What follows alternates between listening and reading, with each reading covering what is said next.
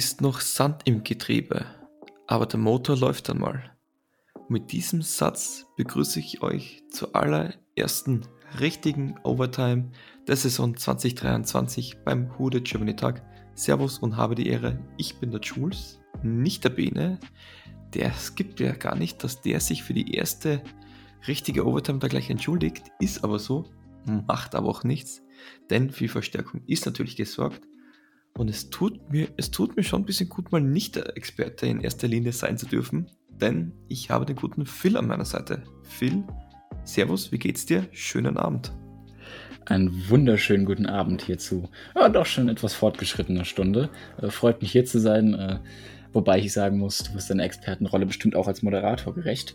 Und ähm, ja, nach so einem Ergebnis, auch wenn es knapp war, kann man sich trotzdem über einen Sieg freuen und von daher geht es mir auch blendend. Ich habe das heute gemerkt den ganzen Tag.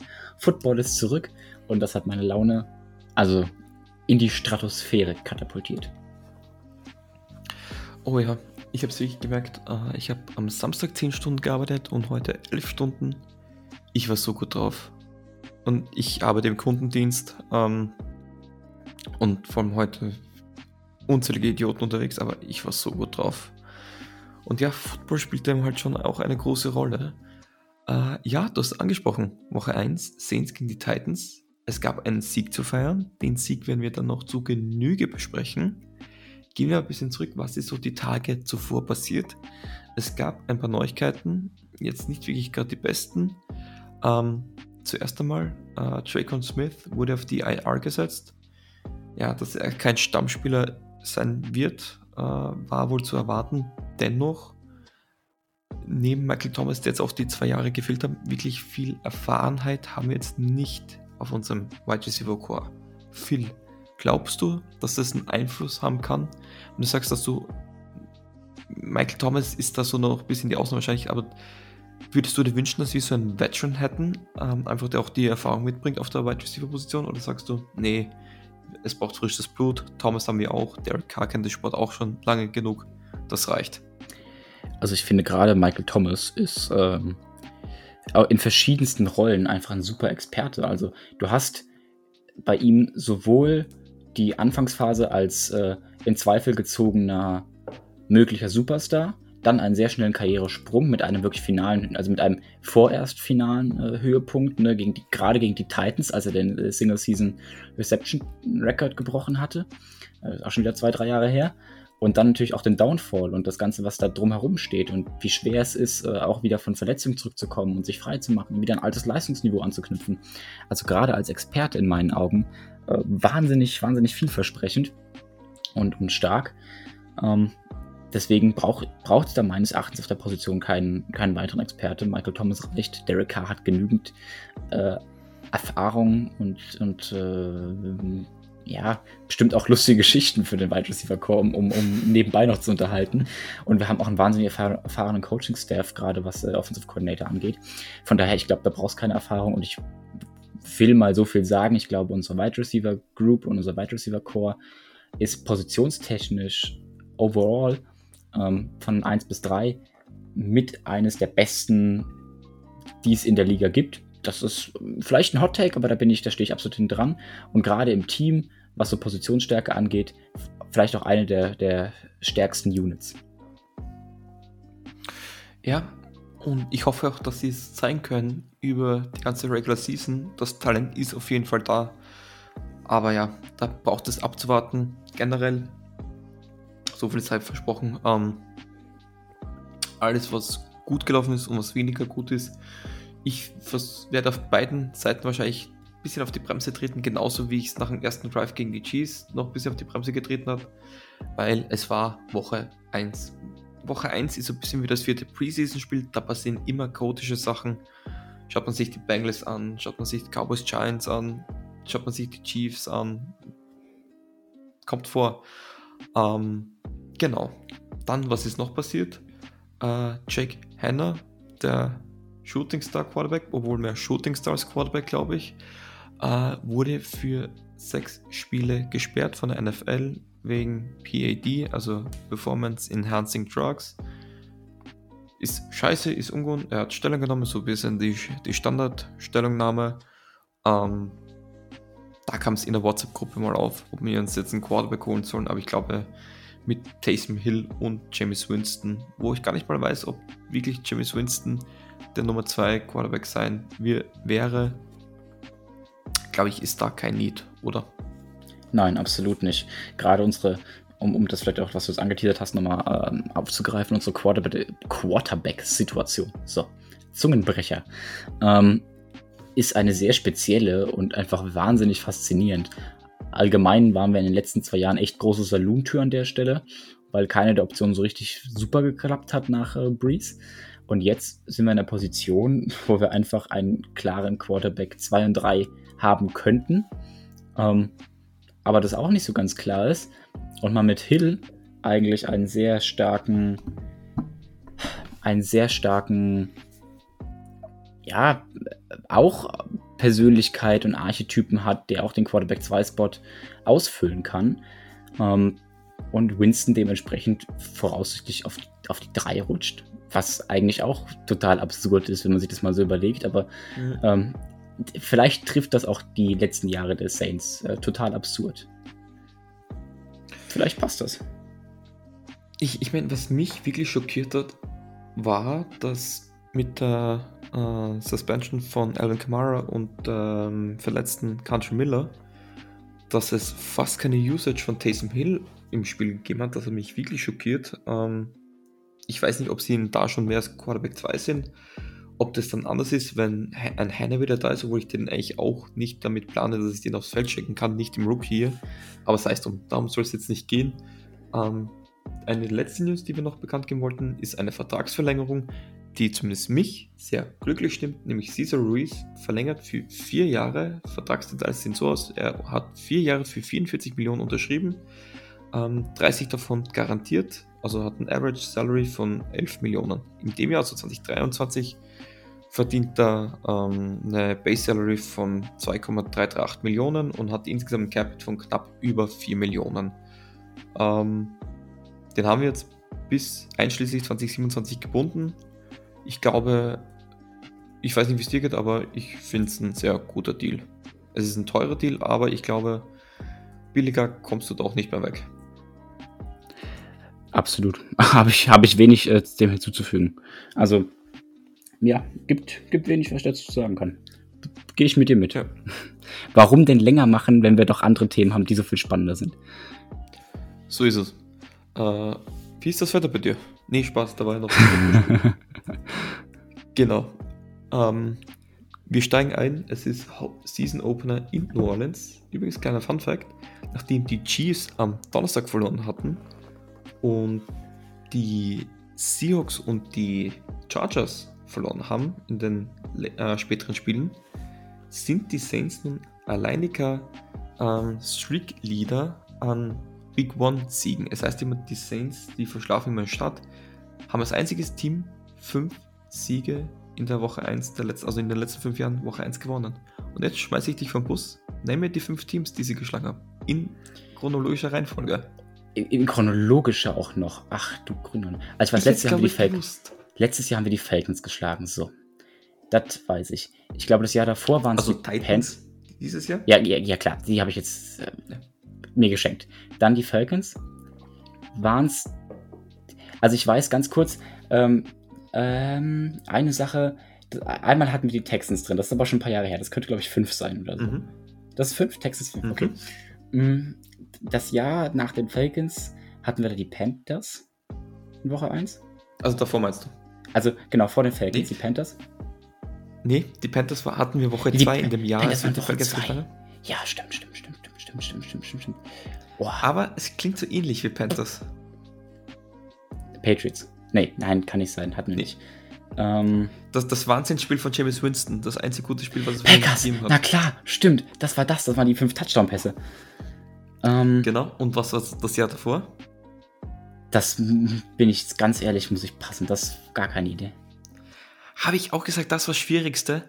Äh, es war, wenn ich mich jetzt nicht täusche, doch der Home Opener gegen die Tampa Bay Buccaneers, wo der erste Passing Touchdown von Tom Brady die äh, Pick Six äh, zu Jack Rabbit Stimmt. war. Stimmt. Hast du, doch, hast du, glaube ich, recht. Stimmt. Jetzt, wo du dran erinnerst, kann ich mich an, an, an beides erinnern, ja? Hast recht. Genau. Und ich weiß noch, dass 2019 die Texans, da war ich gerade im Urlaub in der Türkei, das war auch ein verrücktes Spiel, dann am Schluss mit dem, was war das, 58 Yards, 56 Yards von Will Lutz. Ja, ja, das war ja, ein super spannendes Spiel. Getan. Ja. Genau. Absolut. Genau. Ähm, nichtsdestotrotz wollen wir uns doch mit dem letzten Sieg jetzt genauer beschäftigen. Es ging 15 zu 16 aus. Ist schon mal ein komischer Score. Schreit ja fast nach vielen Field Goals. So viel kann man verraten. Es wurde ein neuer Rekord für die Week 1 aufgestellt. Aber schauen wir uns das Ganze mal an, wie es soweit kam. Also, Münzwurf haben die Titans gewonnen, deferred, das heißt, sie wollten den Ball für die zweite Halbzeit haben. Äh, auch eine schöne Geste. Zwei Ikonen der jeweiligen Sportart ähm, waren so als Honorable, Honorable Captains mit dabei, beide die an ALS erkrankt sind und dadurch auch ähm, für Awareness nochmal zusätzlich sorgen wollten. Dass Steve Gleason im Stadion war zu Woche 1, da könnte noch was passieren, da gab es ja schon einmal was. Genau, es geht los. Die Titans kicken den Ball und mit der neuen Regel ist es ja so, dass du innerhalb der 25-Yard-Line einen Fair Catch immer an die 25-Yard-Line bringst. Rashid Shahid entscheidet sich dagegen, retourniert, äh, wird an der linken Sideline getackelt und plötzlich sieht man nur, wie viele Titans aufspringen, in die gegnerische Richtung deuten. Fumble. Es hieß, ähm, es wurde gefummelt, aber äh, die Titans nahmen den Ball erst out of bounds auf, also Ballbesitz Saints. Das wurde dann gechallenged, neben einer Flag wegen einer äh, Offensive Holding. Und was kam raus? Sie hatten den Ball recovered inbounds. Und so starten die Titans an der New Orleans 24. Ähm, Phil, dass das schlecht ist, so zu Beginn, müssen wir nicht reden. Aber hm. Aber als, als, als kranker Optimist kann man es argumentieren, dass da schon kein Vorteil daraus entstehen kann, weil du quasi so. Ich, ich weiß nicht, wie ich das erklären soll. Ich glaube, jeder, der es mal erlebt hat, ähm, weiß, wovon ich spreche. Du hast Angst vom ersten Fehler, aber wenn du ihn dann mal gemacht hast, spielst du teilweise sogar befreiter.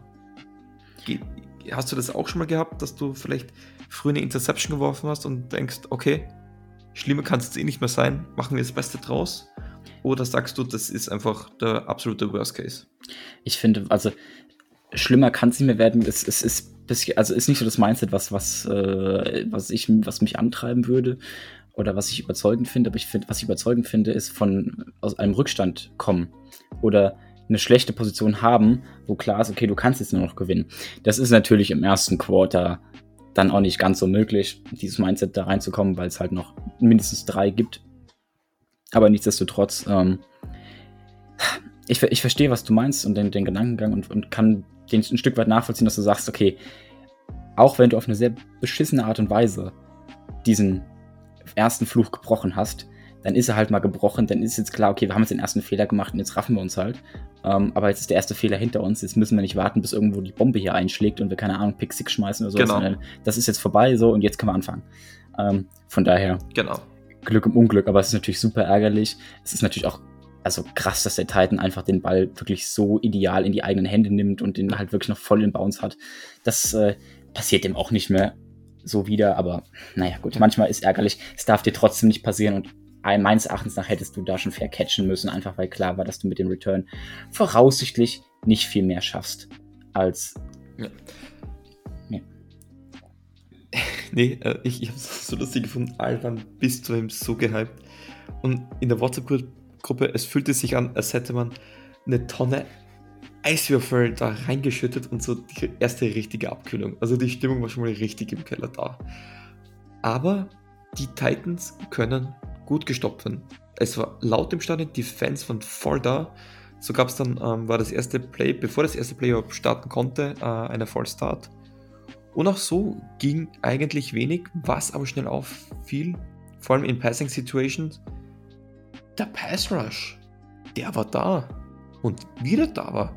Carl Granderson hatte richtig Bock, ähm, wurde, drängte äh, Ryan Tannehill bei Second Down zu einem kurzen Run, der nur für zwei Yards reichte und, und generell sehr brisant und man hat eigentlich Ryan Tannehill selten wirklich Zeit gegeben, die Kugel zu werfen.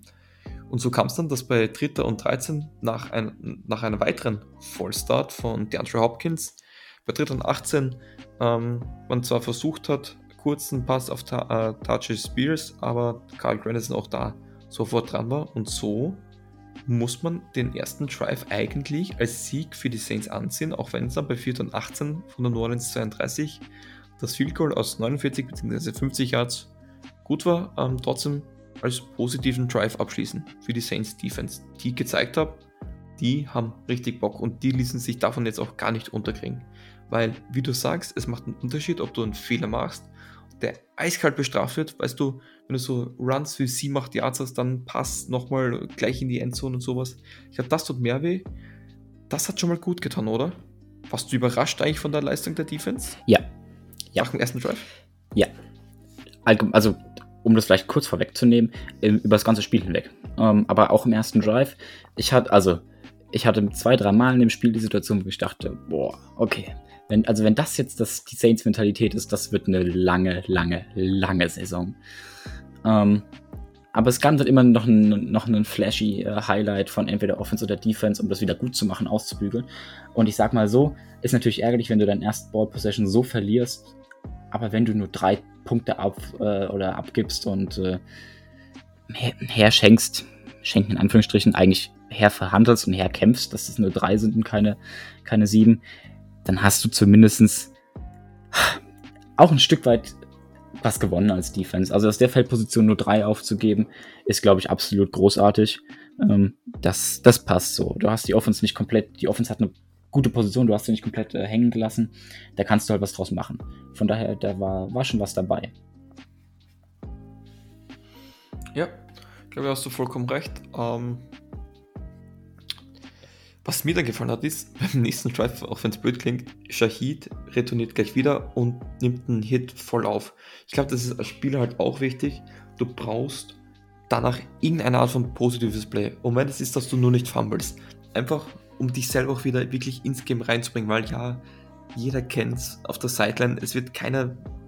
Natürlich sind sie jetzt nicht gerade happy, aber jeder kommt und sagt, ach, vergiss es und denk nicht dran und next play matters. Aber es pisst dich schon an. Du willst, glaube ich, das gute Play machen oder irgendein Play machen. Einfach, dass du für dich selber auch wieder in der Zone drin bist. Äh, Saints starten dann und gleich aggressiv. Michael Thomas meldet sich zurück. Eine schöne Fade für 25 Yards mit einem schönen Sideline-Catch. Michael Thomas, ähm, er war jetzt nicht der Nummer 1 Receiver äh, über das ganze Spiel hinweg. Aber was mir aufgefallen ist, ist äh, in den Plays, wo er gesucht wurde, wirkte er extrem fit und vor allem physisch. Also wirklich, dass, dass er da eher Muskeln gewonnen hat als verloren. Ähm, ich meine, dir Thomas an sich so aufgefallen? Wollte ich gerade sagen, ich meine, der Catch allein war ja schon beeindruckend. Allgemein auch das Foreshadowing für das ganze Spiel. Die Saints haben öfter mal auf der Wide Position äh, im ganzen Spiel zwei, drei Catches gehabt, wo ich so dachte, oh, okay, schön, cool. Das finde ich cool. So, das, das habe ich auch schon schlechter erlebt. Ähm, wie gesagt, das, das Receiver Core, ich habe es schon angeteasert, in meinen Augen eine wahnsinnige Bereicherung für das ganze Team. Einfach weil auch viel Diversität dabei ist. Also mit Michael Thomas hast du halt einen für kurze Dinge, für sichere Bälle, Contested Catches, hat uns im ersten Drive absolut getragen, mit einem zweiten Catch auch, ähm, den er weiter unten hatte. Ähm, für, für 12 Yards beim dritten und fünf, der absolut wichtig war. Ähm, mit Shahid hast du einen Speedstar, Flash und mit Olave hast du halt irgendwie auch eine Allzweckwaffe, die du in verschiedensten Räumen einsetzen kannst, der auch funktioniert. Also allgemein dieses Receiver Core hat auch über Spiel hinaus äh, sehr gut funktioniert und ich glaube, dass Michael Thomas in der Rolle jetzt auch noch gut leben kann, weil er eben nicht mehr Nummer 1, 2 und 3 ist, sondern entlastet wird und auch kein Spiel mehr alleine gewinnen muss. Die Idee ist nämlich nicht, throw it up there, Michael Thomas somewhere, sondern throw it up there, anybody ja. da unten.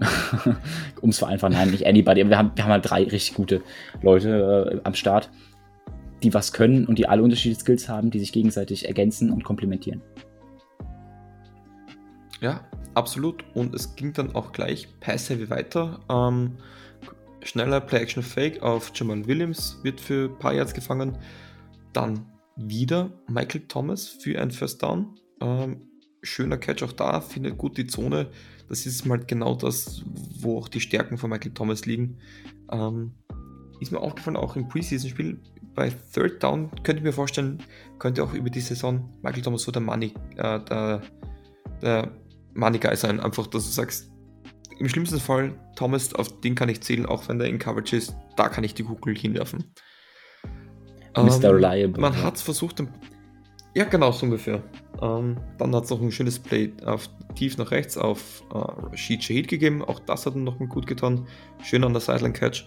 Äh, Run ist nicht viel gegangen und dann ist man schon an der gegnerischen 10-Yard-Line und irgendwie geht es nicht mehr weiter. Es kommt ein bisschen in Stocken, es hat zwei Completions gegeben, wo, wobei die bei und Sieben, und das werden wir nochmal zu kommen, äh, spät, äh, später zum Sprechen kommen, es wirkte fast so, als würde Karl den Ball verlieren, als würde irgendwie so, so, es war so die, nur die Fingerspitzen und ein bisschen Butter drauf hätte, ähm, sah komisch aus.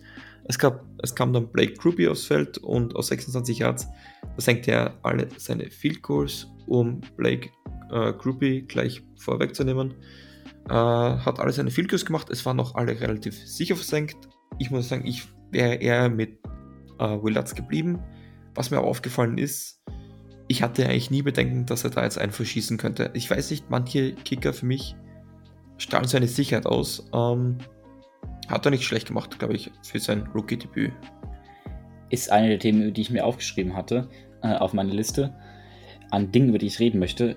Genialer Move der Saints. Also bis jetzt hat das voll ausgezahlt. Wir wollen zwar noch warten, aber ich habe mir Will Lutz in Denver angesehen. Oh, wir haben die richtige Entscheidung getroffen, würde ich sagen. Und es ist einfacher. Es ist einfacher, ihn wegzuschippen, noch was dafür zu bekommen, äh, Cap Space frei zu machen.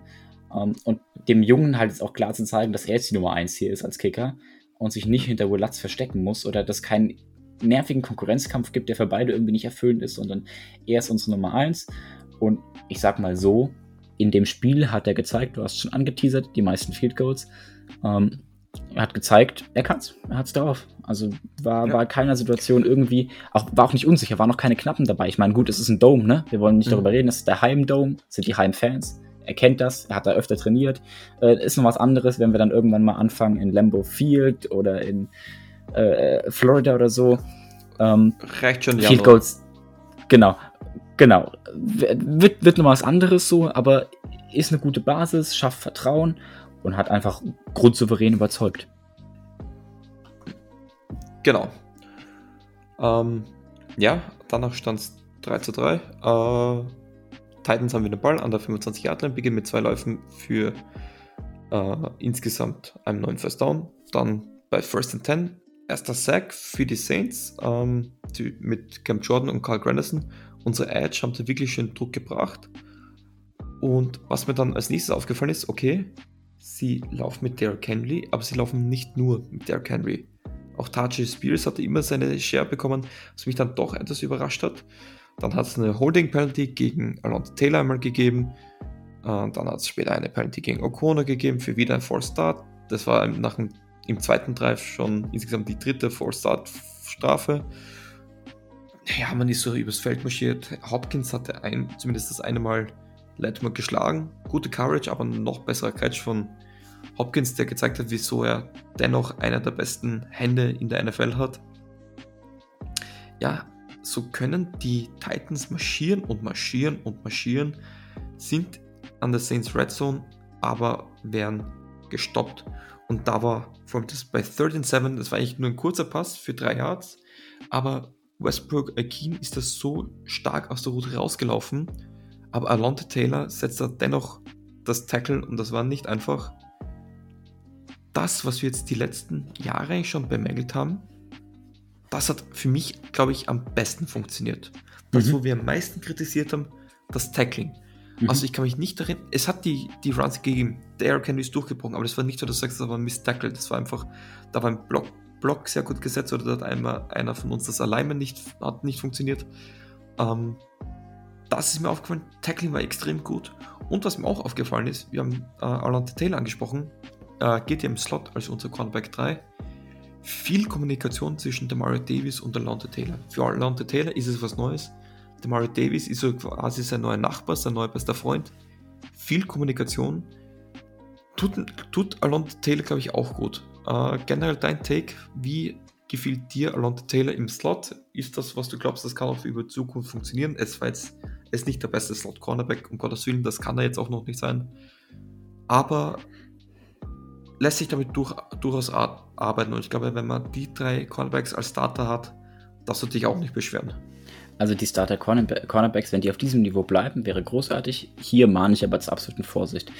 Ich bin von der Defense, und um, um vielleicht mit dem Negativen anzufangen, äh, geiles Spiel, aber noch nicht in dem Maß überzeugt, wie das vielleicht der eine oder andere Fan jetzt schon ist. Einfach weil ich die Titans für wahnsinnig instabil halte und mhm. Tannehill für mich einfach ein wahnsinnig schlechtes Spiel gemacht hat. Also wir hätten da auch mit fünf Interceptions rausgehen können. Aber da waren halt, ich weiß nicht, das, dafür bin ich halt zu wenig drin, wie viel davon auch einfach geile Vorbereitung der Saints war, die einfach Plays schon kannten, die wussten, was kommt. Und wie viel davon nicht vielleicht auch Tannehill war, der irgendwie also total gerade abfällt von seiner ehemaligen Leistung. Um vielleicht mit dem Tackling nochmal anzufangen, dass du, oder nochmal aufzurollen. Ähm, ja, Tackling. Endlich, endlich, endlich. Es war mal ein wirklich sehr vielversprechendes Spiel. Und für mich ist es auch nicht so schlimm, wenn du mal einen Run für 15 Yards hergibst. Es ist nicht schön, aber es ist nicht so schlimm, weil wenn die O-Line gut blockt und du nicht optimal stehst, dann ist halt sowas mal schnell passiert, dass ein Runner ins zweite Level vorstößt und gerade der Henry ist halt schwer zu stoppen. Was mich aber immer genervt hat, waren diese verdammt dummen Situationen, wo man einen Receiver schon tot hatte, drittes Down, zweites und lang wie auch immer. Und wo eigentlich klar war, okay, wir können jetzt ins nächste Down gehen und dann bricht sich dieser Receiver nochmal los. Jetzt muss man natürlich fairerweise auch sagen, die Titans Receiver Gruppe ist jetzt auch nicht so bis auf die Hop, ja. wobei der natürlich auch schon wieder nicht mehr in seiner Prime ist. Ist ja, jetzt nicht so das Gelbe vom Ei. Äh, mal abwarten, wie es gegen stärkere Gegner aussieht. Aber zumindest das Tackling hat diesem Spiel sehr viel Spaß gemacht. Und auch, wie ich finde, der Rest der Defense. Mal gucken, ob sie es aber so halten können. Mal gucken, ob Taylor auf seiner Position funktioniert. Er wird auch bestimmt das eine oder andere Spiel haben, wo wir sagen, oh wow, das war jetzt nicht so super. Oh, von daher, bei der Defense, bei der Defense ich, hatte ich am Anfang der Saison die größeren Bedenken als bei der Offense. Und auch wenn Spiel 1 eher umgekehrtes zeigt, ich bleibe weiterhin dabei. Die Defense ist für mich noch momentan etwas, wo ich mehr Sorgen habe, weil ich nicht weiß, ob es gut werden wird oder nicht gut werden wird. Aber wenn wir das Niveau weiterhin halten, das wir die letzten Jahre hatten, das wir jetzt in diesem Spiel gezeigt haben, dann, äh, wäre nicht cool, äh, wäre nicht schlecht. Wäre nicht cool, wäre wär nicht schlecht natürlich. Ja, Entschuldigung, Brrr. es ist spät. Ähm, Gebe ich dir recht, ähm, generell, auf, egal ob wir über die Probleme dann zu sprechen kommen oder über das extrem Positive, Woche 1 so wird es nicht nur sehr, sehr selten über das ganze Jahr weitergehen. Da braucht es doch das erste Monat. Aber umso wichtiger ist es, dass man doch am Ende den Sieg einfangen konnte.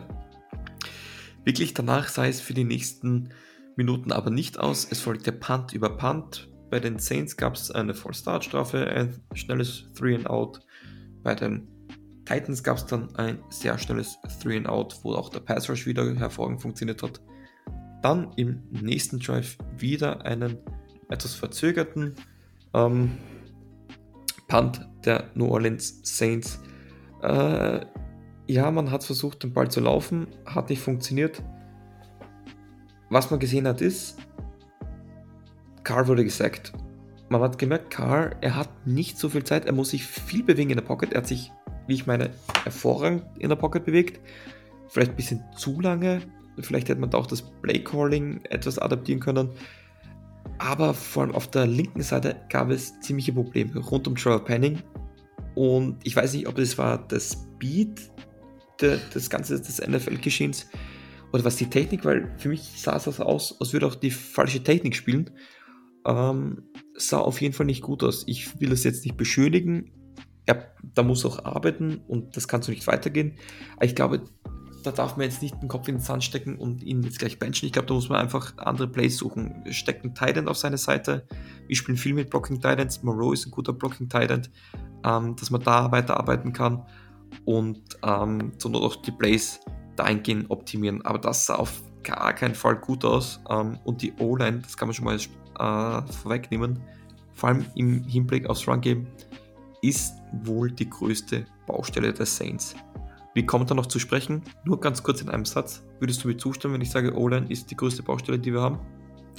Ja, weil da was noch hinten dran gehört für mich. Aber da können wir gleich, wenn wir da länger drauf zu sprechen kommen wollen, auch ja. gleich drüber sprechen. Genau, es, weil es ist auch, wir kommen da eh zu sprechen, aber ich glaube, wir reden eh vom selben. Äh, ja, nichtsdestotrotz, es blieb nichts anderes aus als ein weiterer Punt von unserem 30-jährigen australischen Rookie Panther Lou Hadley. Hat aber einen guten Job gemacht, war auch da wieder Punt für 52 Yards. Äh, bis dahin auch grundsolide. Es folgt wieder ein weiteres Three and Out der Tennessee Titans. So viel kann gesagt werden. Zu dem Zeitpunkt war jetzt nicht gerade das Lustigste, ähm, das Spiel anzuschauen. Doch dann geschah etwas. Nach dem Three and Out panten die Titans und was passiert? Boom. Zach Bourne schießt durch genau dasselbe Play wie vor 17 Jahren, als 2006 die Saints in den, Super äh, in den Superdome zurückkamen und wir haben es vorhin angesprochen, ähm, äh, Steve Gleason damals einen Punt blockte, Sackbone marschiert durch, Block. Dies, dies, diese, diese Krach, der durch, ich kann es nicht, ich weiß nicht, wie ich sagen soll, diese Schockwelle, die durch Stadion ging, ähm, als der Punt geblockt wurde, einzigartig. Ähm, willst du was sagen, Phil? Nee, ich will nur sagen, wunderschön. Und was? Wunderschön. Ja. Ist auch schön, wenn die Special Teams mal so ein bisschen fungieren, weil Block da sieht man halt auch nicht alle heilige Zeiten. Ähm, was, gibt, was, gibt, was, was gibt's Besseres als in Week 1 einen Block Punt als Dosenöffner fürs Spiel zu haben? Also ein Blocked Kick, ja? eher gesagt. Nee, was, was Punch oder Kick? Warte, stopp. Das war ein Punt, ne? Punt. Genau. Punt wurde ja. geblockt? Ja, ja. Ich war gerade kurz, kurz verwirrt, weil ich, ich hatte Kick verstanden, aber ich war so, hä? Nee, es war ein Punt, ne? ja, war ein Punt. Nee, nee, nee, das, das, ähm, genau. Äh, Saints starten an der Tennessee 28, hervorragende Field, Field Position. Ähm, es beginnt mit einem Scramble von Derek Carr, weil auch da die Pocket dann schnell zusammengebrochen ist. Ähm, man hat Olave auf dem Screen gefunden. Äh, ja, es, es war krampfhaft. Man hat einen Third Down konvertieren können mit einem Run. Und dann ist wieder losgegangen. Es gab Incompletions. Ähm, es gab, ja, es, es, es war in der Red Zone äh, schwierig. Es, es, es war ein bisschen der Wurm drinnen. War es eher das Play-Calling oder hatte DLK einfach zu wenig Zeit? Also haben dir die Plays gefallen, wenn du sie noch so halbwegs im Kopf hattest? Oder warst du einfach generell nicht damit einverstanden? Weil es war auch die Thematik Pass-Heavy gegen Lauf aber scheiße. Ähm, hätte man versuchen sollen, mehr zu laufen, weil für mich das Zauberwort, vor allem in der gegnerischen Red Zone, Taysom Hill. Man hat Taysom Hill de facto nicht eingesetzt. Er hatte drei Carries für insgesamt vier jetzt. Alles war noch Outside Runs und nicht diese diese ähm, Inside Zone Runs oder Inside Zone Quarterback Runs hat, hat mich echt überrascht, weil Tony Jones hatte auch nur ein Carry und danach war es, es war nur Jamal Williams und der hatte bei 18 Carries ein Average von 2,5 Yards. War nicht den, gut, war echt nicht gut. Und wenn du den 11. Ja, genau, man das letzte Run. Ran ja. ich habe es nämlich extra aufgeschrieben, hatte er zwei Yards im Average. Und jetzt, jetzt fange ich mal mit meinem Thread an, den ich gerade eben schon, wo wir gerade eben schon drüber gesprochen waren. Genau, mit ähm, O-Line. O-Line. Also vielleicht zu K 23 von 33 Würfen angebracht für 305 Yards, ein Touchdown, ein Interception. Die Interception ist sau dumm, hat mich auch tierisch geärgert. Der Drive hat mich komplett geärgert, weil der Sack vorher auch unnötig war, den er kassiert hat. Das ist, sei intelligent, tu das nicht. Keine Sacks in strategisch wichtigen Situationen kassieren. Wenn es um Field Goal Distance geht, hat er wieder gut gemacht. Die Interceptions war einfach ein Scheißball von ihm. War aber, glaube ich, auch gerade die Mentalität, okay, komm, es sind eh kurz vor der Pause, passiert jetzt nichts mehr, ich hau halt mal raus. So. Muss nicht, aber es war kein, war kein schwerer strategischer Nachteil, der uns dadurch entstanden ist. Um aber auf den Punkt zurückzukommen mit dem, mit dem Rushing Game. Warum ist die O-Line ein Problem? Weil wir immer noch ein Run-First-Team sind. Wir sind ein wahnsinnig Run-fokussiertes Team. Für uns ist der Run das, worum die Offense aufgebaut ist. primär und nicht mehr das Passing Game. Das war mal anders. Ich weiß auch nicht, warum sich das in den letzten Jahren verändert hat. Vermutlich, weil wir einfach nicht den Quarterback dazu hatten, um das so zu tun. Aber es führt dazu, dass wir einfach wahnsinnig viel vom Running Game brauchen. Und wenn unser Running Game im Average zwei Yards abwirft, hm, das ist nicht so super. Das ist schon statistisch nicht super, führt aber auch dazu, dass wir einfach immer in dritte und lange Downs kommen. Oder dritte und mittlere Downs. Also alles über fünf Yards. Und davon hatten wir, ich glaube, wir hatten einmal dritter und vier und ansonsten immer dritter und fünf oder dritter und noch länger. Das bringt wahnsinnig viel Druck auf den Quarterback. Dafür hat Derek Carr einen richtig ordentlichen Job abgeliefert. Ja. Und so kann man auch einen oder anderen Pressure erklären. Ja, die O-Line war nicht gut, auch nicht in der Pass Protection, wobei sie in der zweiten Halbzeit nochmal gesteigert hat. Das muss man auch fairerweise anerkennen. Ähm, es ist halt schwer, wenn deine Identität das Running Game ist, du deswegen viele Dritte und Lang hast und dann halt in ein Loch fällst und deinen Quarterback brauchst, der wirklich viel Strecke überwindet. Weil beim Dritten und Lang kannst du kein Play-Action mehr spielen, kannst du halt viele verschiedene Dinge nicht mehr spielen, dann musst du halt wirklich dann die tieferen Passkonzepte ausgraben und diesen, wie man weiß, wer mehr will, muss mehr Risiko gehen, auch mit mehr Risiko verbunden. Ich bin mal gespannt, wie viel da von Kommunikation und ein bisschen Anpassen retten kann über die nächsten Wochen ähm, an der O-Line und wie viel das verbessern kann. Ich hoffe, die O-Line fängt sich, weil es wäre für uns wahnsinnig, wahnsinnig wichtig. Ansonsten wird es einfach für die Offense schwer. Aber wenn sich die O-Line fängt und man vor allem das Running Game wieder aktiviert bekommt, gerade auch mit einem Camera, der vielleicht den einen oder anderen Big Run auch noch äh, losbrechen kann, dann wird es für einen Derek Carr auch deutlich einfacher, seinem Job nachzugehen. Für mich war das so ein bisschen das, der einzige Grund, warum Derek Carr so mit leicht angezogener Handbremse gespielt hat, dass einfach er sehr, sehr bedacht umgehen musste mit seinen Würfen, weil klar war, über den Boden kommt keine Unterstützung, also muss er über die Luft gewinnen und dann schmeißt du halt seltener mal richtig tiefen oder überlegst dir dreimal, ne? In den Bruchteilen der Sekunden, die du hast, aber ob du jetzt den Risikoball wirfst oder nicht, ob du nicht lieber doch äh, den, den, den Check, äh, das Checkdown wirfst oder zum Checkdown wirfst, um halt ähm, ja, ja, einfach zwei, drei Yards mehr zu bekommen, um dann im, im, im Spiel zu bleiben. Nee, hast du auf jeden Fall recht. Ähm, was mir aufgefallen ist, äh, was ich mir auch gedacht habe, ist, wie du sagst, dafür, dass es so pass-heavy war, hat Derek echt keinen schlechten Job gemacht. Die Interception war auch so ein Play, wo ich mir gedacht habe, ist denn da irgendwie der Saft ausgegangen oder hat dann einfach nicht gesehen? Und ich habe es noch gedacht bei dem Two-Minute-Drive. Das schreit in der, in, als Saints, das schreit schon so nach Turnover irgendwie. Ich habe es mir gedacht. Ähm, aber ja. Ich glaube, alles im Allem hat der Derek einen sehr guten Job gemacht. Ähm, er war jetzt nicht der MVP des Spiels, aber es war dafür, dass man passive gespielt hat. Ich weiß, wie das mit den Quarterbacks zuvor ausgesehen hat. Auch mit Drew Brees zum Schluss hat das nicht immer gut funktioniert. Äh, von dem her war ich da extrem positiv überrascht, eigentlich, dass das mehr als okay war. Absolut.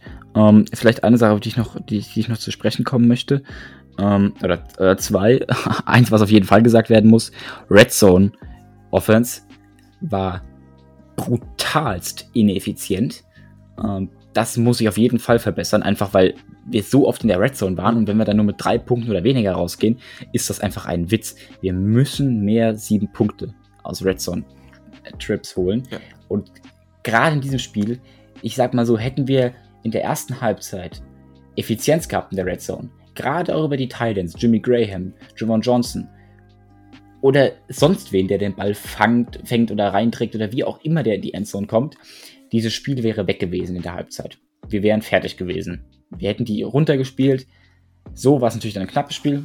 Auch nicht schlecht, wir haben am Ende gewonnen, so soll mir recht sein. War wenigstens cool anzusehen, mit drei Herzinfarkten auf der Couch liegend. Ähm, aber da wäre einfach mehr drin gewesen.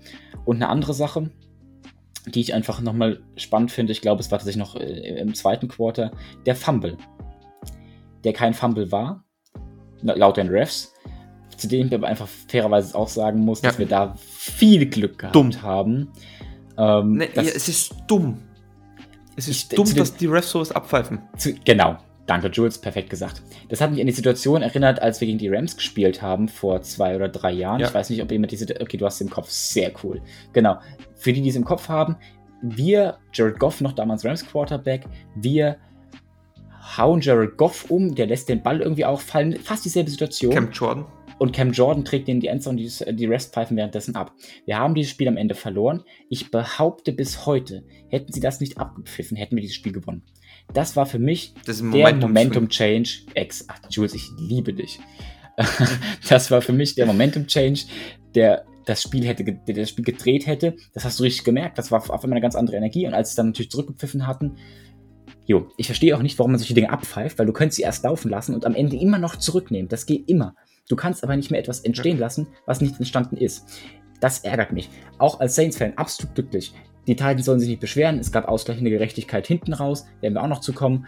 Ähm, aber nichtsdestotrotz, das war wieder ein typischer Ref-Fehler und das ärgert mich, weil auch wenn es in dem Fall für uns praktisch und positiv war, sowas würde mich als Fan stören und sowas stört das Spielerlebnis und es ärgert mich, dass sowas passiert, weil das ist wirklich ein absolut vermeidbarer Fehler, einfach laufen zu lassen. Da brauchst du nicht viel sehen, da brauchst du keinen hohen IQ, da lässt du einfach mal laufen.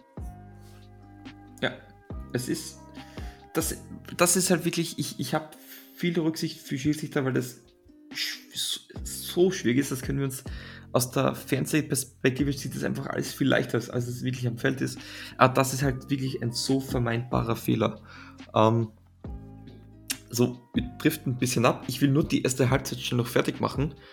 Ähm, genau, es reicht dann doch wieder nur für ein Field Goal, trotz der guten Position. Dann nächster Drive der Titans, das der erste starke Drive von oder die erste große Marshall Lattimore Show. Es beginnt mit der Incompletion auf DeAndre Hopkins, Lattimore hier in der guten Verteidigung. Dann läuft Mario Davis, äh, äh, läuft Derrick Henry für 5 Yards, bevor er von Mario Davis gestoppt wird. Und dann bei 3. und 5 ähm, wirft Daniel tief, sucht Andrew Hopkins und Marshall Lattimore pflückt das Ding runter. Es war nicht mehr so, dass er den Ball irgendwie, ah, dass er die Route gecuttet hat. Nee, es war ein Jumpball zwischen ihm und, und DeAndre Hopkins und wie in der Manier eines Possession Receivers schnappt sich Lattimore den Ball. Wie oft hat es schon die Plays gegeben, wo so ein Play gemacht hat, aber er konnte den Ball nicht festhalten vom Cornerback. Heute oder am Sonntag konnte man sagen, da haben die Cornerbacks nicht immer, aber meistens den Ball festgehalten. War ein mega Play. Für mich wahrscheinlich sogar Play, äh, das Play des, äh, des, des Spiels. Ja, also auch, auch da, wegen mir, why not? Ich, ich, wie gesagt, ich war mit der Defense bei der Interception, können wir drauf eingehen. Ähm, die Defense hat einfach in der, im zweiten Quarter wahnsinnig lange gehalten, ähm, indem sie einfach zwei Interceptions produziert hat, einen Punt äh, produziert hat, äh, der zustande kam, weil Tannehill halt von Granderson gesackt worden ist. Also einfach wahnsinnig effektiv und uns so wieder ins Spiel geholt, indem wir nämlich erstmal ein Field Goal machen konnten. Dann haben wir natürlich wieder einen Ball verloren mit einem Punt, den wir einfach wegpunten mussten. Und dann kam unser Touchdown Drive auf den wir gleich bestimmt nochmal eingehen werden. Ähm, aber so hat die Defense einfach dafür gesorgt, dass wir im Spiel bleiben ähm, und uns die, die Möglichkeiten eröffnet. Und dann haben sie es gegen die Titans Offense im letzten Drive der Titans äh, noch äh, fertig gemacht, gehalten, Bend, Don't Break äh, und so einfach wirklich einen wahnsinnig guten Job macht und der Gesamtleistung des Teams auch einfach wahnsinnig viel zugesteuert und dafür gesorgt, dass obwohl es im Running Game nicht lief, obwohl unsere Offense Sand im Betriebe hatte, wie du es äh, gesagt hast, war die Defense in meinen Augen, in meinen Augen der Motor, der es trotzdem, wenn auch nicht schön, laufen lassen hat und der dazu geführt hat, dass wir als Gewinner aus Woche 1 rausgehen. Und von daher kann ich damit leben, wenn das das Play der Woche ist, weil es einfach stellvertretend steht für die tolle Leistung der Defense. Auf jeden Fall. Ähm, aus der Interception sich wurde wenig gewonnen. Es gab ein Run für zwei Yards, äh, gefolgt von Sack, gefolgt von noch ein Sack und ja, das war es dann auch schon wieder. Äh, Titans danach können ein Field Goal erzielen, können gut übers Feld marschieren, ähm, werden dann aber trotzdem an der Red Zone der Saints hervorragend gestoppt. Red Zone's Defense hat auch gut funktioniert. Dann, es war noch ein bisschen Zeit auf der Uhr, bisschen unter zwei Minuten, Two-Minute-Drive, die Maschine übers Feld und dann passiert das, was wir nicht wollten. Eine katastrophale Interception, die so völlig konträr auch zum Drive waren. Ähm, ja, Scheißplay, ich weiß nicht, wie man es anders sagen sollte. Der Drive bis dann war sehr gut. Olave wurde immer mehr eingesetzt. Ähm, zeigt auch, wie explosiv Olave und Shahid sein können. Er hatte Juvan Johnson auf eine Slant Route für 27 Yards gefunden.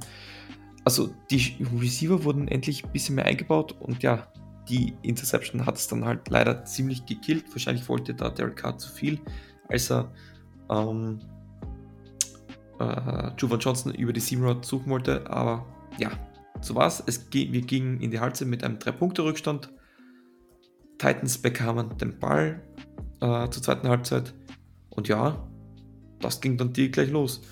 Äh, man hat einen First Down erzielt durch Derrick Henry und dann suchte man gleich die tiefe Bombe auf Moore und dann hat dieses Doppelplay gekommen von Yadam und Marcus May. Interception. Ja, so kann man schon mal in die zweite Hälfte reinstarten, oder? Absolut. Absolut, wie ich schon gesagt habe, stellvertretend diese Interception vielleicht mal für das ganze Team. Ähm, einfach super gehalten, super Job gemacht. Immer dann, wenn man auch ein Big Play gebraucht hat, ein Big Play äh, eröffnet. Ich habe es aber auch schon angerissen. Ich weiß auch nicht, wie viel davon jetzt wirklich großartiges äh, defensive Vorbereitung ist oder sonst was oder wie viel davon auch einfach Derek Carr ist, der ein bisschen slop, äh, Derek Carr sag ich schon, Ryan Tannehill, der ein bisschen sloppy ist, der Verteidigung falsch liest, ähm, der Würfe einfach nicht platziert anbringt. Das war in dem Spiel mich auch zu sehen. Ryan Tannehill ziemlich äh, am Abfallen gerade. Mhm. Genau. Dann erster Drive von den Saints an der eigenen 6-Yard-Line. Es wurde mehr gelaufen. Es war okay, 4 Yards, 3 Yards. Das, damit kann ich ja noch leben. Dann bei 3 und 3 ein Big Play von äh, Chris Olave. Stark gespielt, äh, was der Typ hatte. Wenn er die PI bekommt, was glaube ich fast ein perfektes Spiel, den zu fangen mit, mit einer Hand dazwischen ist halt wirklich schwierig. Ansonsten hat er mir sehr gut gefallen. Ähm, dann hat es den ersten Run von Taysom Hill gegeben, auch nur für 4 Yards. Ähm, Tony Jones hat dann seine zum ersten und einzigen Mal einen Ball bekommen für 5 Yards, das war okay.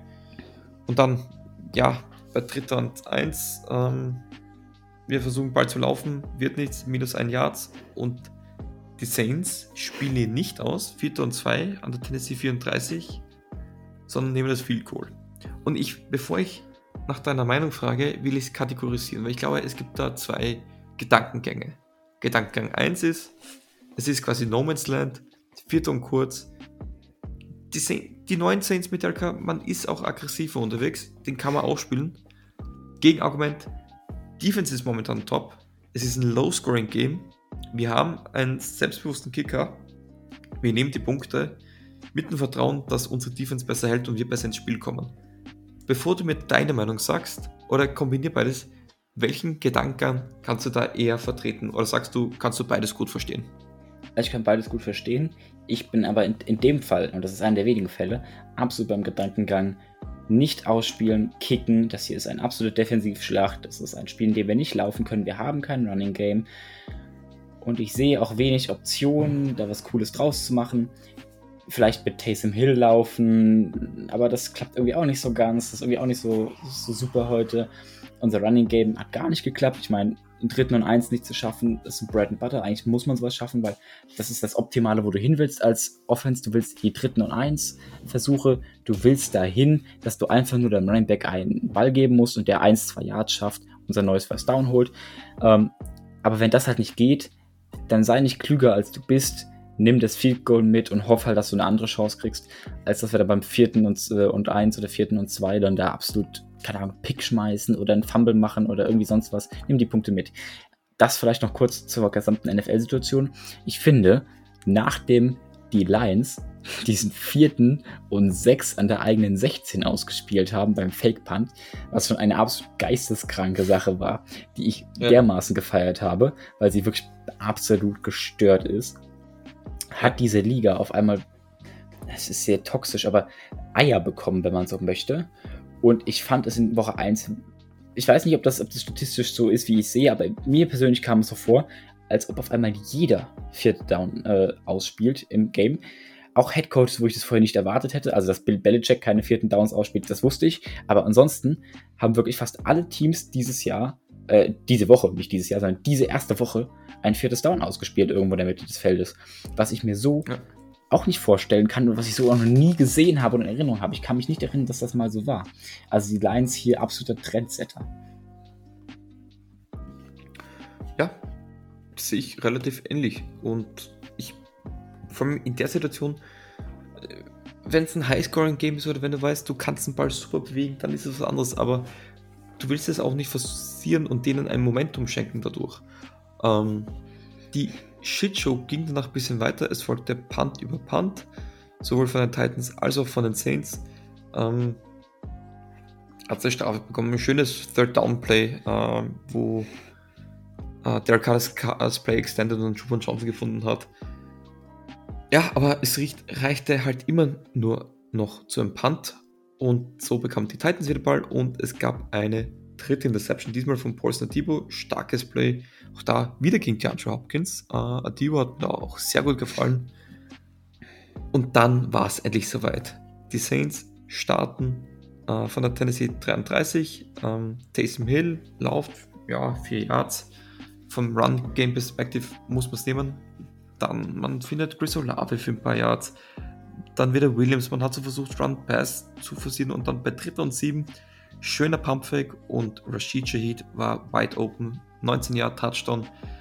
War auch gut, dass es genau Shahid dann gemacht hat. Der an sich ein mega Spiel hatte.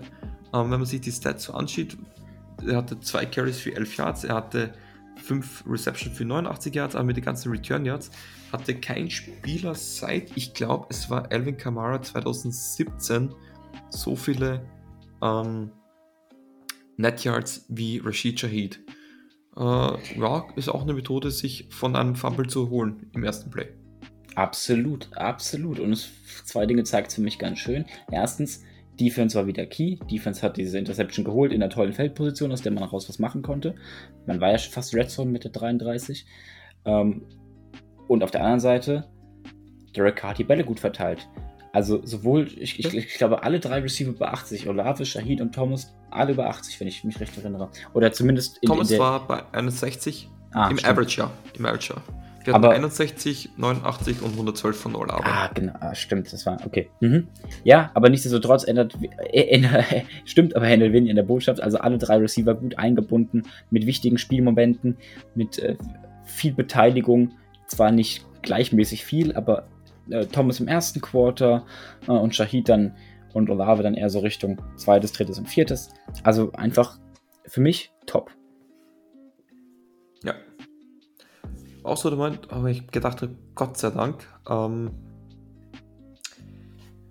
Titans finden so ein bisschen die Antwort, ähm, marschieren übers Feld, gute Plays, starker Run auch von, von Derrick Henry war dabei, wenn ich das recht im Kopf hatte. Ähm, dann war folgende Situation. Äh, nee, Entschuldigung, das kam erst später. 4.9 bis an die 27, auch da bis dahin Band Button Break. Field Goal war zu dem Zeitpunkt, glaube ich, das siebte Field Goal, hat damit einen Rekord ähm, egalisiert äh, für die meisten Field Goals in Woche 1. Saints bekommen nochmal einen Ball. Wir sind innerhalb der letzten 5 Minuten. Die Saints führen mit 16 zu 12. Ja, es ging aber wirklich wieder nicht so richtig. Ähm, es gab wieder viel Druck, man hat es wieder versucht, mit dem Ball, den Ball zu bewegen, es hat aber nicht funktioniert. Ähm, Hela hatte minus Yards beim Run, einfach weil es auch wieder das gleiche war. Äh, ja, es hat eine Strafe gegeben für Full Start. Dann hat es eine Incompletion gegeben ähm, und ja, so haben die Titans nochmal einen Ball bekommen. Sie waren vier Punkte hinten Maschine übers Feld. Und dann war Vierter und Sechs an der New Orleans 11. Wieder dieselbe Frage. Kickst du oder riskierst du es? Was machst du? Da habe ich auch lange am Spiel überlegt, was machst du jetzt? Ich muss sagen, auch ich wäre an dieser Stelle, das ist eigentlich super untypisch bei diesem Spiel, war einfach das Bauchgefühl, play it safe. Wenn ich die Titans gewesen wäre, ich hätte, also ich hätte dieselbe Entscheidung getroffen. Es ist klar, die Saints Offense ist heute auch nicht das brutal gefährlichste. Es ist für mich klar, die, äh, die Running Offense wird jetzt in diesen letzten Minuten des, des, des Spiels auch nicht mehr anfangen zu funktionieren. Gut, natürlich, wir hatten das eine Chunk Play mit, äh, Play mit 11 Yards, aber das war dann einfach nur gegeben, weil, jo, da hast du halt dann Glück gehabt, wenn du halt eine Defense hast, die blitzt, die den Run unbedingt stoppen will. Wenn die dann halt ins falsche Loch springt, öffnen sich halt ganz andere Löcher. Also das ist, das ist normal. Chunk Plays gibt es am Ende des Spiels immer. Ähm, die sollten nicht über das Ergebnis trotzdem hinwegtäuschen. Meine spannendere Frage war, was machst du dann? Weil eigentlich, und das fand ich dann auch faszinierend, äh, beziehungsweise war ich dann auch derselben Meinung, äh, wie es die Titans dann auch gemacht haben. Gibt aber zwei Optionen. Du kannst auch an der Stelle dann Onside kicken. Und das war für mich dann in dem Moment die viel spannendere Frage, mit der ich mich beschäftigt habe. Ob die Titans wahnsinnig genug sind, das Ding Onside zu kicken oder ob sie sagen, na gut, dann äh, wir schießen das tief. Nichtsdestotrotz, um auf die ursprüngliche Frage wieder zurückzukommen, ich bin ausgewichen, äh, ich hätte das Field Goal auch gekickt. Einfach weil du so ein, ein gutes Ergebnis herstellst. Ähm, du hast noch genügend Zeit. Die Titans hatten alle drei Timeouts. Du hast noch ein Two-Minute-Warning gehabt zu dem Zeitpunkt. Wenn du schaffst, die Saints zu stoppen, musst du nur ein paar Yards das Feld runter und dann mhm. den Field Goal kicken. Es ist der Dome, es geht kein Wind, du hast keinen direkten Nachteil, sondern du kannst dann ne, nochmal drei, vier Yards mehr mitrechnen ja. und dann hättest du das Ding auch locker gewonnen. Ja, vor allem, ich würde sogar so argumentieren für das Field Goal kicken. Äh, man muss sich das ausrechnen, äh, es war an der Saints 11 Yards und 6 Yards haben sie gebraucht. Die Chance, dass wenn sie es geschafft hätten, wäre es ein Touchdown gewesen, ist hoch. Und dann zwingst du die Saints zu passen. Und ich gehe jetzt mal davon stark aus, dass die Saints im Spiel gefährlicher durch den Pass als durch den Lauf war. Ich glaube, das hätte ein Blinder mit dem Gehstock gesehen. Gelaufen ist bei den Saints gar nichts. Ähm, und ich denke mir, wenn du da das Field Goal nimmst, zwingst du sie so ein bisschen zu laufen. Und da hast du noch am ersten die Chance, sie zu stoppen. Ähm, und deswegen wäre ich da auch, glaube ich, sogar mit dem Field Goal gegangen. Einfach, ähm, weil ich einfach ich habe ich hab dann schon im Kopf gerechnet, wie sollen die Saints spielen? Gehen wir davon aus, also sie haben das Field Goal gekickt, es stand 15 zu 16. Saints bekommen Ball, ähm, es ist noch auf der Uhr genügend Zeit. Ähm, die waren kurz vor der 2-Minute-Warning. 2.14. Genau. Und es geht mit einer Offensive Holding los, die aber nicht an der Line of Scrimmage war. Es war danach 1. und 15. Und dann habe ich mir gedacht, okay, das ist schwierig. Bei First and Ten, ich habe es mir so ausgerechnet, egal was ist, du startest mit dem Run. Alles, was weniger wie 7 Yards ist, laufe ich durch. Wenn 2 und 6 ist, probiere ich es mit zwei Läufen, das First Down zu kriegen.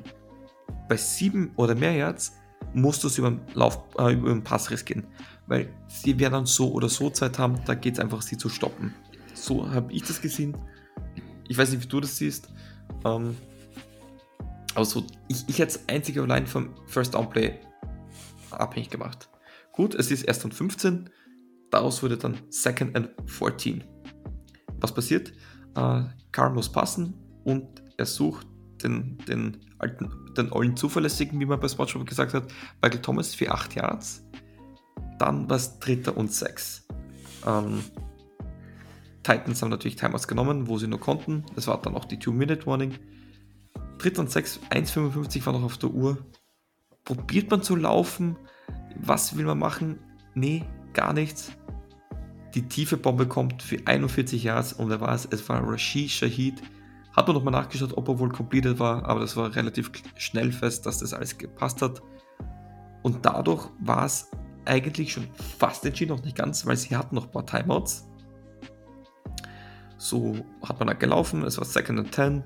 Ähm, äh, Endaround mit Rashid Shahid für 6 Yards. Kluges Play zu wissen, dass er da inbounds bleiben muss. Und dann bei dritter und vier, es gab keine Timeouts mehr für die Tennessee Titans.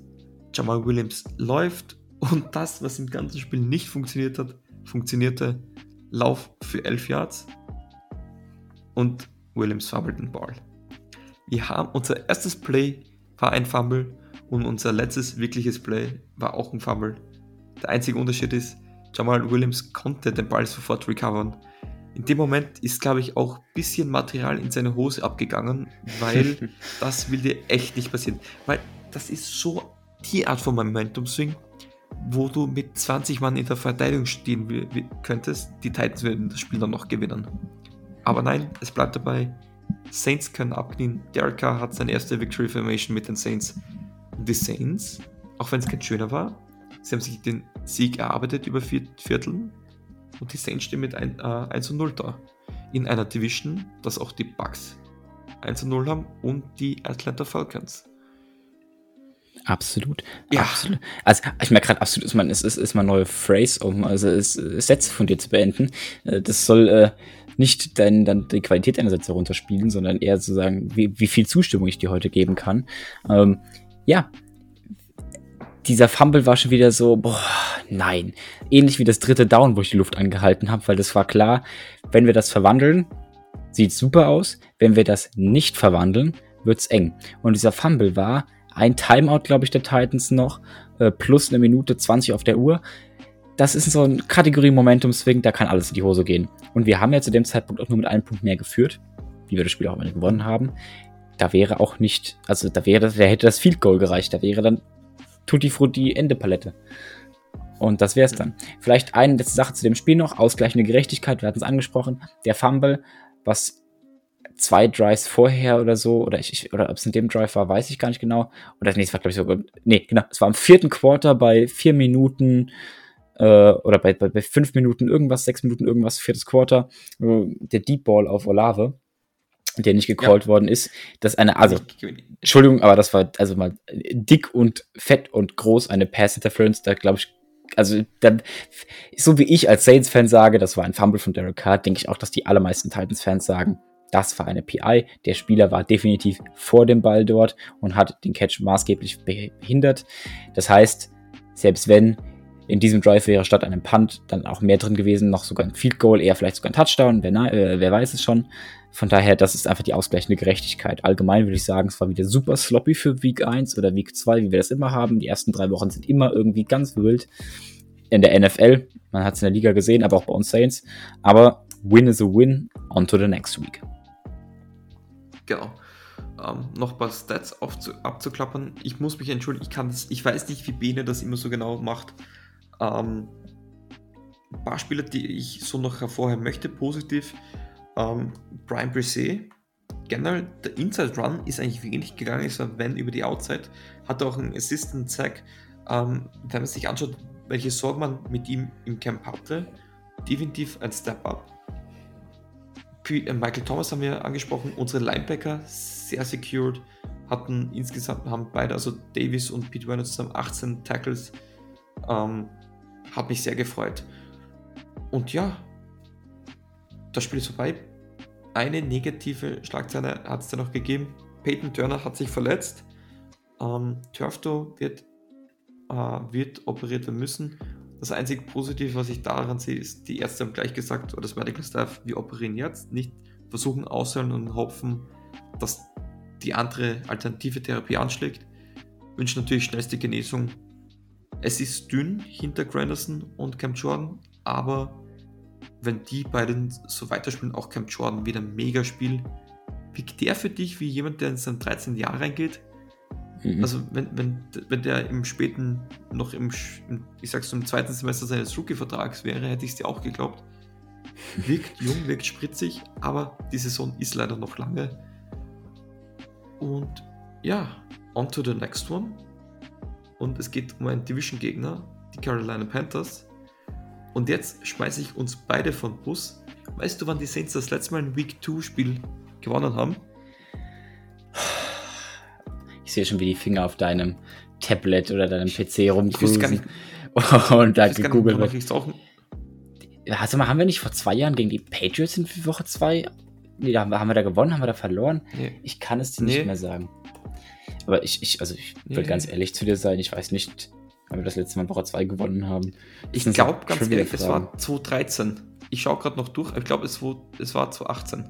Nee, äh, Blödsinn. Also, habe ich 2018 gesagt? Ha, 22 gegen die Buccaneers, ich, ich oder? nee, es waren die Browns. Das war das, wo da, ähm, war das Cody Parkey, der vier, fünf Field Goals verschossen hatte, plus den Extrapunkt, dass man dann in Overtime gewonnen hat.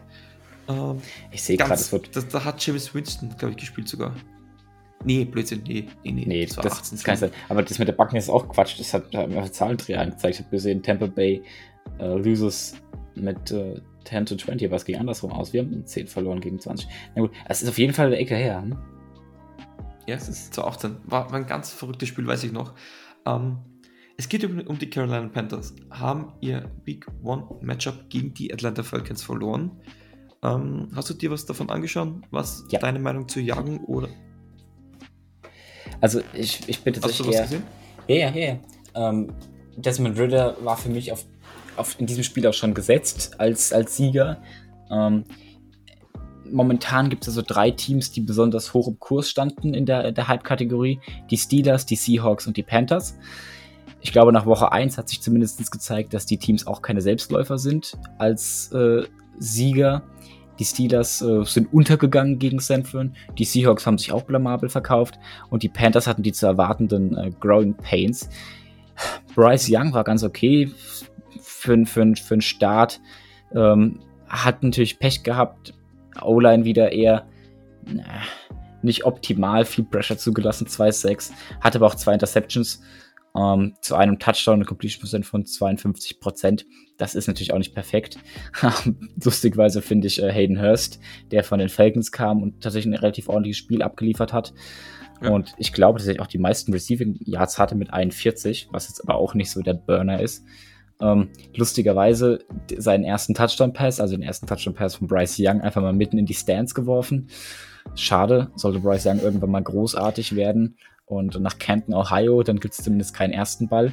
Oder der Ball wurde zurückgebracht. Der Ball wurde ah, der Ball wurde zurückgebracht. Das habe ich gar nicht mitbekommen. Dann bin ich ja schwer hat, beruhigt. Hayden hat sich entschuldigt. entschuldigt, hat gesagt, er hat seinen Kopf kurz ausgeschaltet, aber der Ball ist zurück. Es gibt keinen Grund zur Panik. Es gibt keinen Grund zur Panik. Ich hatte schon erwartet, dass auf eBay Kleinanzeigen morgen oder heute äh, 20 Bälle aufploppen mit This is Bryce Youngs first NFL Touchdown Pass. Ähm, aber so anscheinend nicht. Wie gesagt, was ganz gut lief, glaube ich, war für die Panthers das Rushing Game. Da gab es insgesamt 154 Yards, auch Bryce Young konnte da ein bisschen was unterstützen. Aber alles in allem, wie man die Panthers einfach erwartet. Immer noch ein dünnes Team Umbruch. Haben jetzt mit Bryce Young natürlich einen Spieler gedraftet. Vielversprechend. Aber warten wir mal ab, was die Panthers über die ganze Saison werden. Und vor allem, wie sie gegen uns spielen werden. Da bin ich sehr gespannt drauf. Was ich vielleicht, um das. Genau, um, um, um ja? ja? Um nochmal festzuhalten, ja, was, ich, was ich glaube, was brutal wird, ist die Defense der Panthers. Gerade auch die, die Front Seven. Hm. Könnte, könnte schwer werden. Also gerade wie wir uns gegen die, die Titans präsentiert haben, die jetzt wirklich keine so krasse D-Line plus da hinten dran äh, haben. Wenn wir dafür uns die Panthers angucken mit einem Brian Burns, ähm, der auch eineinhalb Sacks hatte mit einem Derek Brown, Frank LeVou, Frankie LeVou, ähm, Shai Tuttle, den wir jetzt auch noch kennen, der auch einen halben Sack in dem Spiel hatte, mhm. ähm, könnte Fun werden für die, äh, für, für, die, für die Panthers, nicht für uns. Könnte wirklich problematisch werden. Wir brauchen definitiv auch im Passing Game eine stabilisierte O-Line, vor allem im Running Game, aber auch im Passing Game noch ein Step up im Vergleich zum Spiel gegen die Titans. Sonst wird es ein böses Erwachen geben gegen die Panthers, die werden es nämlich, das glaube es gibt mir Flashbacks, die Panthers haben uns doch schon mal so eingedampft. Das war doch letztes oder vorletztes ja. Jahr. Da hatten wir zwar auch viel zu wenig Leute auf dem Feld das, von ja. unseren Stars. War das, das war, das war diese Covid, äh, dieses Covid-Spiel, wo wir davor alle Covid hatten. Ähm, also alle Spieler. Oder die, die meisten, die wichtigsten, deswegen war das ein super beschissenes Spiel, aber ich erinnere mich noch dran, ja, das hat sich nicht groß verändert. Die Panthers können immer noch Druck generieren. Und auch Desmond Ritter hat damit leben müssen. Er hatte nur Glück, dass halt die Offense der Panthers noch absolut nicht auf Hochtouren läuft. Und dass das einfach noch ein bisschen Zeit braucht. Aber es ist auch nur eine Frage der Zeit meines Erachtens, bis Bryce Young zumindest den einen oder anderen Schalter umlegt und von Moment, also von jetzt gerade ziemlich schlecht auf zumindest mittelmäßig kommt. Und an schlechten Tagen unsererseits kann das für die Panthers schon absolut reichen, um zu gewinnen. Absolut. Man darf nicht vergessen, die O-Line ist dort halt wirklich problematisch. Und ich glaube, wenn wir dann kurz, also wir werden mehr über das Matchup dann zu den Panthers auch über die nächsten Tage in der WhatsApp-Gruppe zu äh, philosophieren. Momentan haben wir einfach leider nicht die Zeit für Warm-Ups, wer sich an das Format auch erinnern kann. Heißt aber nicht, dass es für immer gestrichen ist. Ähm, und auch so, so Sachen wie die Quoten zum Spiel gibt es dann immer kurz vorher, werden wir auch wahrscheinlich in den Stories posten, weil die jetzt noch gar nicht existieren. Ähm, Phil, du willst schon was sagen? Genau. Ja, allgemein vielleicht noch zwei, drei Infos, die ich jetzt eingestreut hätte. Ähm, wir spielen mhm. gegen Carolina, ne? At Carolina. Für alle, die es vielleicht, für alle, die es vielleicht überrascht, also im Bank of America Stadium am Dienstag schon also was, nee, eigentlich andersrum, nicht nur am Dienstag schon, sondern am Dienstag erst, 19.09., 2.15 Uhr deutscher Zeit, also das wird eine lange Nacht, eine Watchparty vielleicht wieder. Ähm, Gibt es nur im Game Pass. Der All-Time-Record ist 29-28. Das letzte Game haben wir 10 zu 7 verloren. Ist aber auch schon das wieder. Ein trauriges Spiel. Ja, das, das war ein echt bescheidenes Spiel. Ist aber auch schon wieder eine Ecke her, ne? Neues Jahr, neues Glück. Vielleicht noch zwei, drei Dinge an, an Keys to Win, um dabei zu bleiben. Ja. Ähm, ja? Da, darf ich noch was, gerade was genau. einwerfen? Yes, genau. sag du mal deine Keys to Win, dann sag ich dir meine. oh, oh. Mal gucken, ob wir dieselben haben, im selben Skript. Hm. Nein, also. Nee, ähm, ich habe was anderes. Ah, okay. Aber ich glaube, eine, auf die können wir uns alle beide einigen, ist äh, Pass-Rush-Niveau halten. Stroud kann man mit Druck halt noch gut zu Fehlern bringen, hat man auch gegen die Falcons gesehen. Druck auf ihn ausüben wird wahnsinnig wichtig sein. Er kann auch laufen. Warum steht denn hier Stroud? Hier ist, der muss Young rein. Ja, ja ich super. weiß auch nicht. Ich hab's auch Super, wer hat dieses Skript denn geschrieben? Das habe ich Stroud gesagt. Ich meine natürlich Young. Nichtsdestotrotz ändert nichts dran. Young äh, hat wahnsinnig viele Fehler gemacht, weil er gepressured worden ist gegen Atlanta. Ähm, was halt für einen Rookie-Quarterback im ersten NFL-richtigen, äh, nicht, nicht Preseason-richtigen NFL-Game absolut normal ist. Ja, ist ein wahnsinnig wichtiger Key to Win. Zweiter Key to Win, stoppt den Run. Hier steht sie Key to Win Number One. Aber geht für mich eigentlich in dieselbe Kategorie. Die D-Line muss einfach ihr Game weiterhin halten. Ich habe es gerade eben oder vorhin schon angeteasert mit 154 Yards Rushing, waren sogar mehr als im Passing Game. Das gibt es eigentlich selten, dass Teams mehr rennen oder mehr über, die, mehr über den Boden schaffen als über die Luft. Aber hier war es fast, äh, nicht nur, nicht, nicht, ja, 8 Yards, um genau zu sein, 8 Yards mehr über den Boden als über die Luft. Ähm, was für die Luft eine bescheidene Zahl ist, für den Boden ganz cool. Ist nicht so schlecht. Dann Key Nummer 3 auch das haben wir in der Nachbesprechung der Folge schon ange oder das Spiel schon angesprochen gegen, gegen unseren Gegner aus letzter Woche, ist aber für die Panthers auch wahnsinnig wichtig. Unsere Red Zone Effizienz muss sich einfach steigern. Da haben wir viel zu wenig mitgenommen. Auch das hatten wir beide schon auf unserer Checkmark und haben das schon angesprochen. Das muss sich einfach verbessern. Und und das habe ich gerade eben auch schon angesprochen, bevor ich in die Keys geguckt habe, beziehungsweise sie vorgetragen habe, äh, die O-Line. Unser Wackelkandidat muss sich einfach stabilisieren. Und das ist das, was gegen die Panthers eigentlich die letzten zwei Jahre schon galt, was auch dieses Jahr wieder gilt. Entscheidend für Sieg oder Niederlage, ob Sieg oder Niederlage, wird das Battle sein, was in den Gräben stattfindet, wird der Kampf der O gegen die D-Line sein. Und ich glaube, die Seite, die diesen Kampf für sich entscheidet, wird das Spiel gewinnen. Einfach weil beide Teams immer noch diese Run-First-Mentalität haben. Wir haben zwar das bessere Passing-Game, aber wenn wir das nicht auf die Bahn bekommen, nützt uns auch der bessere Receiving-Core nichts. Wir müssen die Zeit haben, den Ball anzubringen. So, Jules, Feuer frei. Jo, ähm, ich hätte gesagt, also das klingt jetzt blöd, ähm, wir müssen smart spielen. Ich glaube, gegen die Titans haben wir gesehen, die äh, Adaption, die eine Coaching-Staff in der zweiten Halbzeit gebracht haben, auch jetzt Trevor Penning zu entlasten mit, mit dem Blocking Titan, dass er da einfach den Chip auch neben ihm hat. Ähm, so musst du spielen gegen eine sehr starke Front 7. Du musst was fürs Run Game überlegen, sprich Taysom Hill ist da eine Möglichkeit. Und ich finde regelmäßig hat Michael Thomas einsetzen oder gerne deine, dein Receiving Core und auch wenn das jetzt rund um ähm, Johnson und die drei Receiver ist, dann ist das so. Dann musst du die regelmäßig einbauen jeder weiß, was seine Talente sind, wir müssen sie auch tief attackieren. Die müssen eine Balance finden einfach. Und ich glaube, wenn wir das schaffen, könnte das gut funktionieren. Defense wird weiter performen müssen. Wir haben einen Rookie Quarterback. Er wird scrumblen müssen wahrscheinlich. Er wird es wahrscheinlich auch machen. Ähm und ich glaube einfach, dass man über 60 Minuten das Spiel gewinnen muss. Und ich glaube, dass es so, oder ich sage so, wenn du harten Football für 60 Minuten spielst, ist es extrem schwierig für einen Rookie Quarterback, der vor allem in sein zweites Spiel reingeht. Bryce Young hat jetzt drei Carries für 17 Yards im Spiel gegen die Falcons. Mal schauen, wie viel er auch laufen wird oder laufen muss. Wir wissen, mobile Quarterbacks Saints ist jetzt nicht gerade die beste Liebesgeschichte. Ähm, und ja, ich glaube, man muss einfach smarten Football spielen und sich nicht von Fehlern unterkriegen lassen. Ich glaube, man of the Match muss eigentlich ein aus der Offense sein. Wir müssen Punkte machen. Ich glaube, die Defense wird nicht das Problem sein. Wir müssen nur eine gewisse Anzahl an Punkte machen. Ja, das musste in jedem Spiel eigentlich, aber ich glaube, man weiß, was ich meine. So, dass es nicht zwingend so ein 15 zu 16 wird, weil das kann, man kann es gewinnen, aber es wird elendig. Touchdowns, Touchdowns, Touchdowns. Der Knoten muss platzen. Wir haben gesagt, der Motor läuft, aber es ist Sand im Getriebe. Jetzt heißt diese einzelnen Körner rauspicken, die machst du halt genau durch solche Sachen. Wie kann ich einen Sack verhindern? Wie kann ich eine Force Start verhindern? Äh, wie kann ich bessere Runs generieren? wo ich weiß, okay, die Interior, die oder die, die Outside bricht mir da immer zusammen. Genau diese Sachen, da muss ich arbeiten. Das sind die Sandkörner. Und hoffentlich kann ich dann in bisschen mehr wie in ziemlich genau einer Woche eigentlich Hm? Ähm, schon von ein paar Sandkörnern weniger berichten. Apropos soll man vielleicht auch sagen, Bene wird dabei sein, ich werde dabei sein, vielleicht wird noch wer dabei sein, wissen wir noch nicht.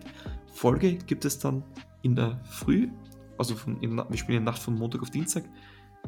Ich sag so, Dienstag 6 Uhr, 7 Uhr früh wird man die Folge zu hören bekommen. Dass für alle die, die jetzt nicht so verrückt sind, sich das Spiel anschauen, zumindest dann gleich erfahren können, wie das Spiel so gelaufen ist. Mit einem Moderator, der das dann auch wirklich weiß, wie das geht. Weil ich muss ehrlich sagen, ich bin hier auf hilfloser äh, Spur momentan. Aber ja, hast du noch was zum Sagen, Phil, bevor ich dann die Folge mal beantworte? Willst du noch eine Thesen durchgehen? Wir können, wir können die These noch mm, durchgehen und äh, mittippen. Machen wir einfach ganz schnell. Ich lese schnell vor. Ihr, Passt. du, tippt mit. Könnt auch gerne die Ergebnisse in die Gruppe teilen. Äh, der Gewinner kriegt ein, ein, ein Saints-GIF per WhatsApp zugeschickt oder so. Wer weiß. wer, wer am Ende richtig liegt. Also macht er, gerne er, er, mit. er wird gemenschen von uns. Er wird, wird eine Okay. Ma machen wir so. Wir machen das einfach als Gruppentippspiel jetzt. Ihr spielt mit, wir spielen alle zusammen. Schön wird's. Thesen. These Nummer 1. Die Saints Defense bleibt bei Turnovern on Fire mindestens ein Fumble und eine Interception. Ja oder nein? Mhm. Interception, glaube ich, traue ich zu. Fumble weiß ich nicht. Fumble ist hart, aber ein Rookie Quarterback kann auch gerne mal fummeln. Muss der Fumble recovered werden? Steht hier nicht dabei. Nee, Fumble ist Fumble. Das sage ich ja. Bin ich bei dir. Also unter der Prämisse, dass wir den Fumble nicht recovern, ähm, das hier nicht dabei steht, ne? Würde ich auch sagen, zu These 1, ja. Ich schreibe es mal auf. Hier, Philipp, Jules, beide schreiben ja. Holla, 300. Saints über die Luft mit mindestens 300 Yards. Yes or no? Glaube ich leider. Glaube ich leider ja, weil ich glaube, das Run Game nicht viel besser sein wird. Ich glaube, Ja. es wird über die, Lauf gehen, über die Luft gehen müssen. Ja, und ich glaube tatsächlich auch, dass die, also ohne jetzt den Panthers zu nahe treten zu wollen, dass die Secondary der Panthers nicht so stark ist im Vergleich zu der Front 7. These Nummer 3. Saints D lässt über den Boden wieder über 100 Yards zu.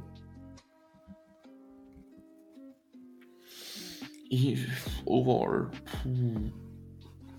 Oh, das ist eng, das ist eng. Ich schaue ganz kurz. Oh, das habe ich vergessen zu sagen. Red Zone Efficiency, äh, Red Down Def äh, Third Down Defense der Saints war auch grandios. Ich schaue schon, wie viele Rushing Yards hatten eigentlich die Tennessee Titans? 104.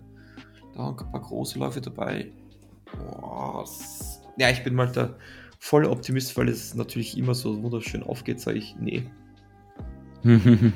okay, hier unterscheiden wir uns. Ich sag ja. Für mich ist die Identität dieses Teams momentan noch eher am Boden zu finden, einfach weil man einen sehr jungen, unerfahrenen Quarterback hat. Die Titans haben super Erfahrungen gemacht, gegen uns zu laufen. Im Passing Game eher weniger gute Erfahrungen. Ich glaube, das wird einfach mit reinspielen. Ich glaube, dass es auch gerade im Running Game noch eine oder andere Lücke gibt. Dementsprechend schaffen die oder werden die, die Panthers viel laufen und werden auch über 100 Yards kommen. Und mich würde es nicht wundern, ich will es nicht jinxen, aber ich würde es nicht wundern, wenn auch ein Bryce Young am Ende 30, 40 Yards hätte mit zwei, drei großen Scramble. Read Option, sonstigen Einlagen. Okidoki. Und nun zur letzten These. K bekommt blaue Flecken. Mindestens 4, 6 zugelassen. Ich glaube, es sind drei. Ja, exakt, exakt dasselbe bei genau derselben Zahl habe ich auch gedacht. Genau dasselbe habe ich gedacht. Meine, meine Überlegung war auch, ja, es wird eng, es wird viel Pressure geben, aber 4 6 sind halt wirklich wahnsinnig viel. Ähm, die, die, die Panthers hatten, wenn ich das richtig sehe, 1, 2, 3, 4, 6 gegen die, äh, die Falcons, also genau 4. Aber die Falcons haben nochmal eine meines Erachtens auf dem Papier schwächere O-Line und sind ein Team, das mehr rennt. Das heißt auch mit Desmond Ritter einfach gefährlicher. Der Prescott's äh, Pocket Movement ist meines Erachtens auch deutlich besser. Deswegen gehe ich davon aus, dass es nicht so ist. Okay, dann gehe ich durch zu den Thesen, die ihr gehört habt. Philipp, ja, ja, ja und nein. Und Jules, ja, ja und nein, nein.